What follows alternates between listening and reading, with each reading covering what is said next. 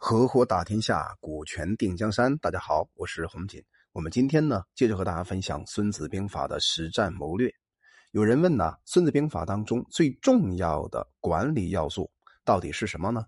其实啊，翻开《孙子兵法》的第一篇纪篇之中，明确的告诉我们呢，道天地将法，这是一个管理者做管理的时候、做战略的时候非常重要的五大要素。比如说，在一个特别复杂的商业环境当中。首先，我们要意识到啊，有些特别基本的、简单的、特别普通而质朴的常识性的商业要素啊，才能够真正决定这个公司组织啊竞争胜负最后的力量。所以呢，我经常和很多人分享，一定要回归到最基本的素质，反思公司，反思组织，并且呢，把这些基本常识坚持不懈的在公司的管理层面、战略层面去夯实。这比竞争本身呢更加重要，所以《孙子兵法》讲的道天地将法就非常关键。比如说，在《孙子兵法》当中讲了个概念，叫做“道者，令民与上同意也”。首先，我们共同思考一下，是什么东西呢决定了一场战争的最后的胜负呢？我们应该抓住哪些要点呢？孙子啊，在兵法当中告诉我们五事，五件事很重要。这五件事呢，其实你放在公司战略层面，它无非是，哎，道天地将法嘛，对吧？啊，用原话来讲呢，就是经之以五事，教之以计，而索其情。一曰道，二曰天，三曰地，四曰将，五曰法。可见呢，道天地将法这五点呢，就是决定胜负的重大关键，也是基础性的因素，为呢一场战争或者商业的竞争呢提供深层次的一个框架。其实“道天地将法”这几个字啊，其实很多企业家也知道。即使呢你没有读过《孙子兵法》，可以可能也听过别人讲过这个理念。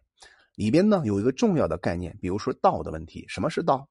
啊，我们今天呃跟别人谈道、论道的时候呢，你特别呃容易听到一种说法，比如说道家有道家的道啊，道可道非常道；儒家呢有儒家的道，而法家呢，韩非子这边也在专门讲道、论道。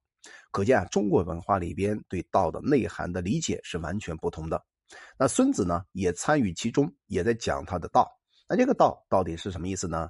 如果今天翻开《孙子兵法》，会看到这样的原文，叫“道者，令民与上同意也，故可以与之死，可以与之生，而不畏危。”啊，道呢，其实啊，在孙子看起来就是让军这个老百姓士兵。和君主的想法呢，共同组织起来，形成共同的想法、意愿、追求，可以同生共死，不怕危险。其实今天讲到呢，就是一家公司的共同愿景、共同的价值观、共同的目标，还有共同的使命。这个道呢，听起来、看起来感觉特别虚吧？哎，我自己讲起来都感觉很虚啊。我以前给别人讲《孙子兵法》，在辅导的时候呢，哎，一讲到，很多老板呢脸色啊。比较平和，但是可以感受得到对方呢对这个道本身呢觉得太形而上了啊，感觉不够强大。其实呢，到目前为止啊，我越来越感受到这个道特别的重要，它不是一个很虚的东西。而在正常企业运营里边呢，它会实实在在的起到重大作用的啊一个思路。比如说，在中国的历史上，凡是失去天下的政权，往往都因为失去了老百姓的心。而得到天下的心呢，往往能够得到天下，所以这都是道的应用啊。最简单的来说啊，比如说中国最早的战争，比如说国共之争，就特别典型，对吧？国民党它为什么会失去大陆啊？共产党为什么能得到天下呢？如果你仔细研究发现呢，就是因为他们在道天地相法道的层面思考的、做的、追求的是完全不同的。蒋介石呢，到了台湾以后呢，也做了大量的反思。因为他必须解释啊，为什么仅仅三年时间啊，不到一千天时间啊，四百三十万的国民党军队就被一百二十万的共产党军队给打败了。所以啊，一九五零年、一九五年的左时间呢，那蒋介石很多的讲话都会反省到国民党失败的主要原因，而且呢非常深刻。蒋介石，如果你翻一翻他的言论当中呢，他有个核心的结论，就是认为啊。国民党的军队当时失去了灵魂，而没有灵魂的军队呢是打不了胜仗的。那我们再看一看国民党的军队，它叫什么名字呢？叫国民革命军。当时呢，培养国民革命军的军官的黄埔学这个黄埔军校呢，曾经啊有一副对联呢，叫做“升官发财，请走别处；贪生怕死，莫入此门。”那这里啊讲的特别清楚，就告诉我们你要来的这个学校呢，你干什么来的，对吧？而林彪呢，当时是黄埔军校里边的四期学员，入学的时候呢，蒋介石作为校长还给他们讲过话。啊，就告诉他们一定要有革命精神，另外呢要有牺牲精神。当时黄埔军校的学员呢所受的军事训练的训练啊非常有限的。战争的年代呢，用人之际啊根本不像我们今天要花三年、四年、五年时间让你读一读军校，对吧？可能四个月、六个月，匆匆忙忙呢就学一点指挥的毛皮就上战场了。所以啊，黄埔军校这些学员的指挥的底子其实啊并不扎实。而黄埔军校呢，它为什么能够名将辈出呢？就是因为一种精神，就是不怕死的精神。比如说东征北伐的过程里边，黄埔军校的这些军官呢，死亡率啊也是很高的。